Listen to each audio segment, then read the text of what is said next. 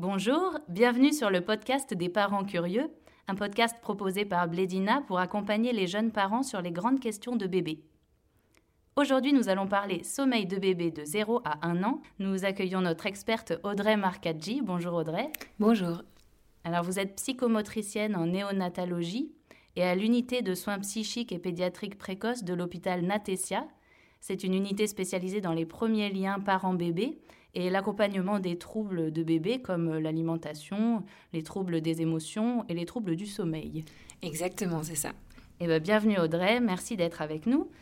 Aujourd'hui, dans la deuxième partie de ce podcast, nous allons plus particulièrement nous intéresser à l'environnement de bébé et nous allons voir comment lui offrir un cadre propice à son sommeil. Euh, d'un point de vue pratique, où est-ce qu'on fait dormir bébé?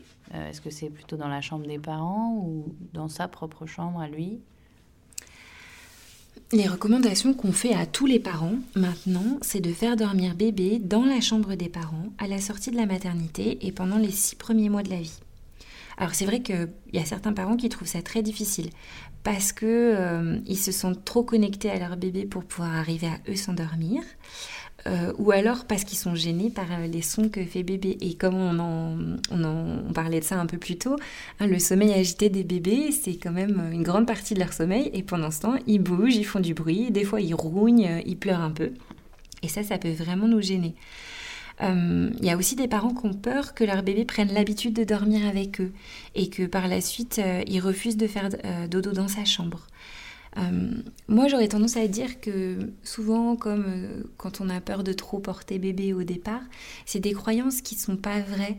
Parce qu'en fait, au contraire, plus euh, un bébé est proche de ses parents au début de sa vie, plus il est rassuré, plus il pourra ensuite s'abandonner au sommeil tranquillement parce qu'il sera serein. Un bébé dans les premiers mois de vie, il fait pas de caprice. Quand il pleure, quand il a besoin de quelque chose, c'est un vrai besoin. Et encore une fois, plus un bébé est tranquille, plus il pourra se laisser aller au sommeil. Il y a d'autres parents qui, par contre, euh, au contraire, alors pour eux, ce serait impensable de faire euh, dormir bébé dans la chambre, c'est trop loin, ils ont trop peur qu'il se passe quelque chose dans la chambre et de ne pas être au courant de ce qui se passe.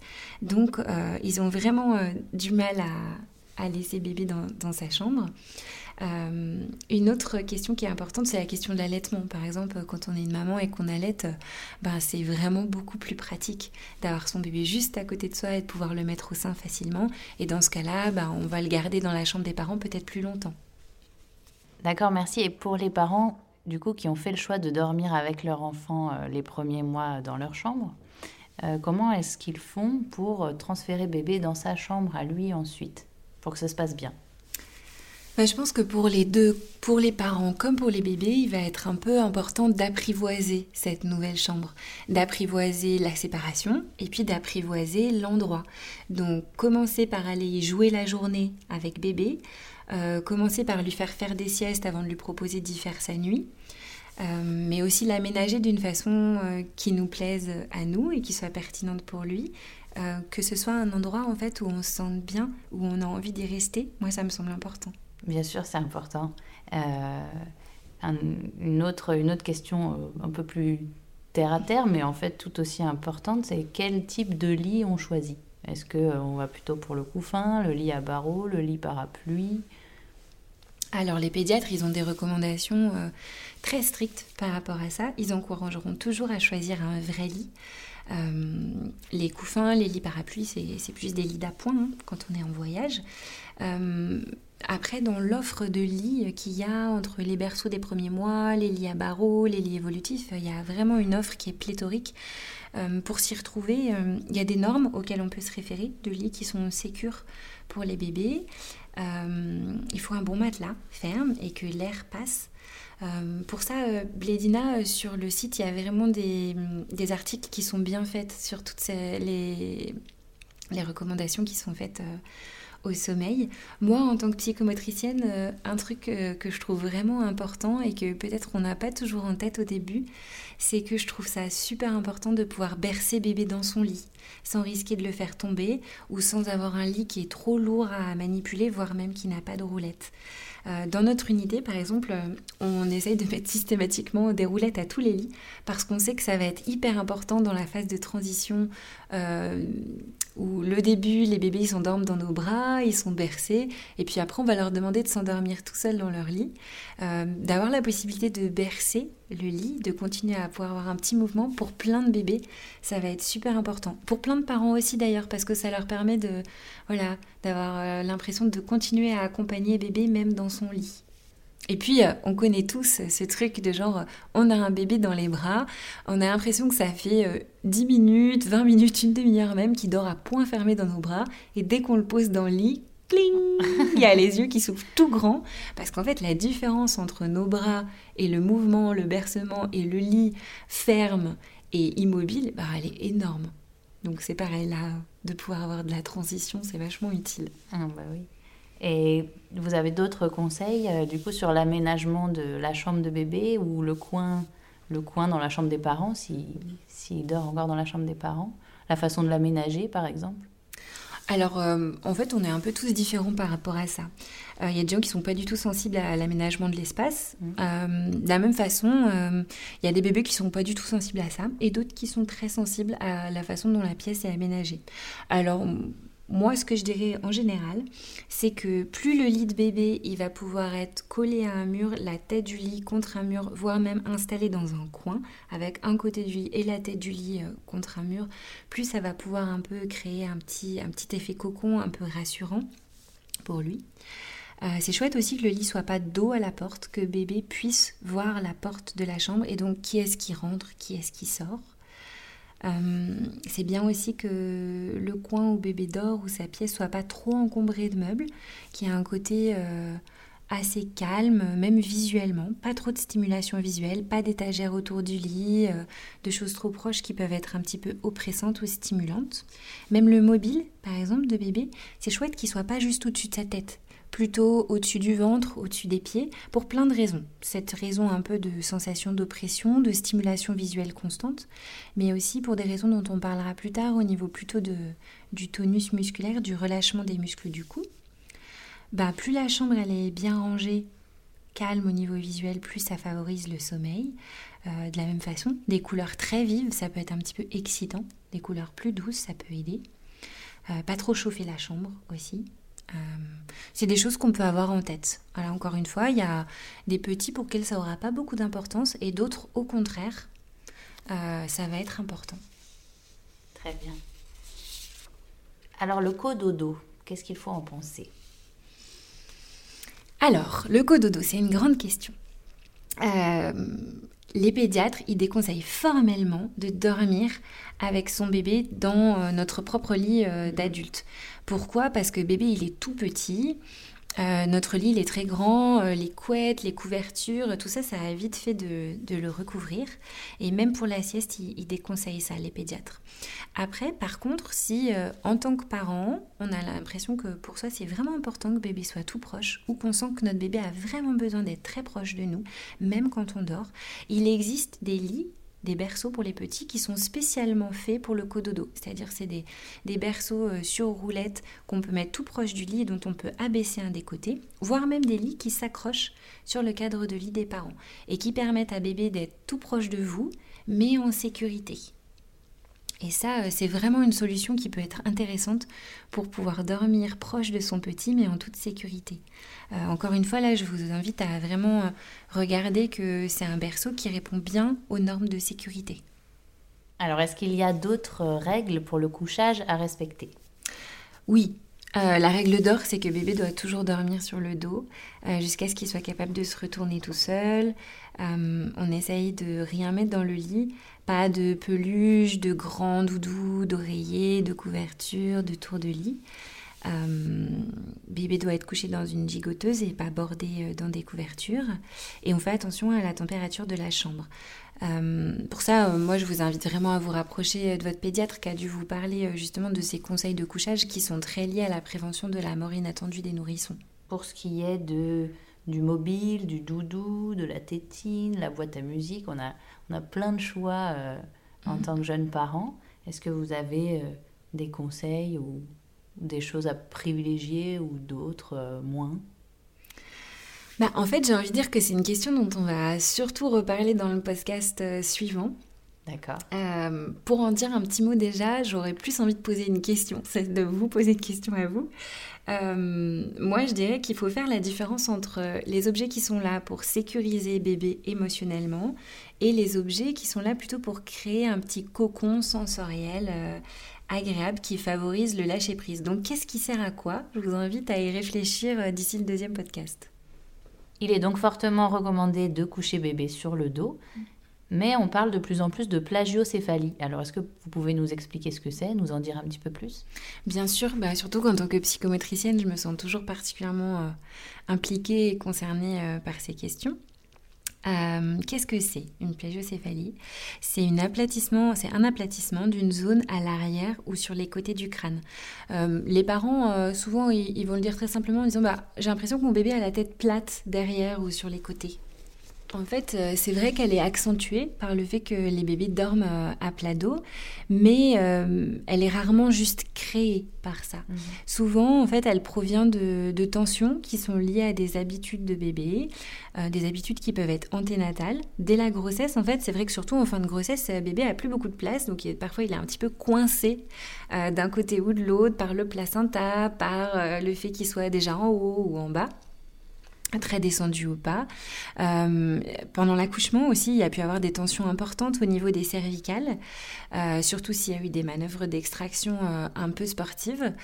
mais ça peut être aussi des habitudes qu'il a prises après, de regarder plus souvent d'un côté que de l'autre.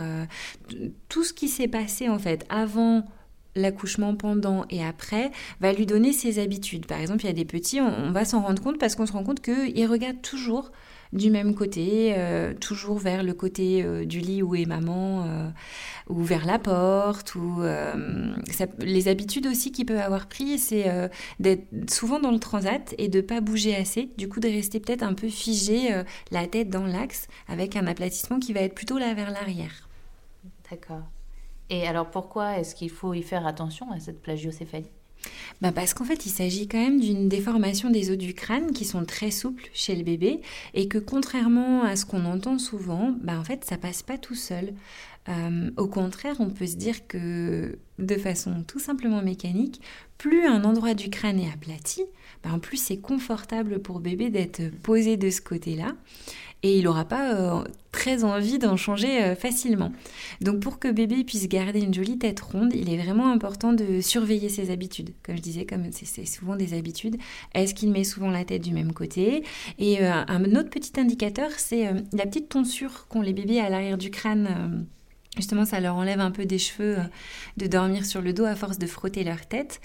si on se rend compte que cette petite tonsure, elle est latéralisée que d'un côté, ou que vraiment à l'arrière du crâne, ça nous donne une petite indication sur le fait que bébé il est peut-être trop souvent dans la même position parce que normalement la tonsure elle est plutôt c'est plutôt une petite bande parce que ben, bébé va d'un côté, de l'autre côté, au centre et c'est assez souple. Et alors est-ce qu'il y a des choses à faire pour euh, prévenir la plagiocéphalie?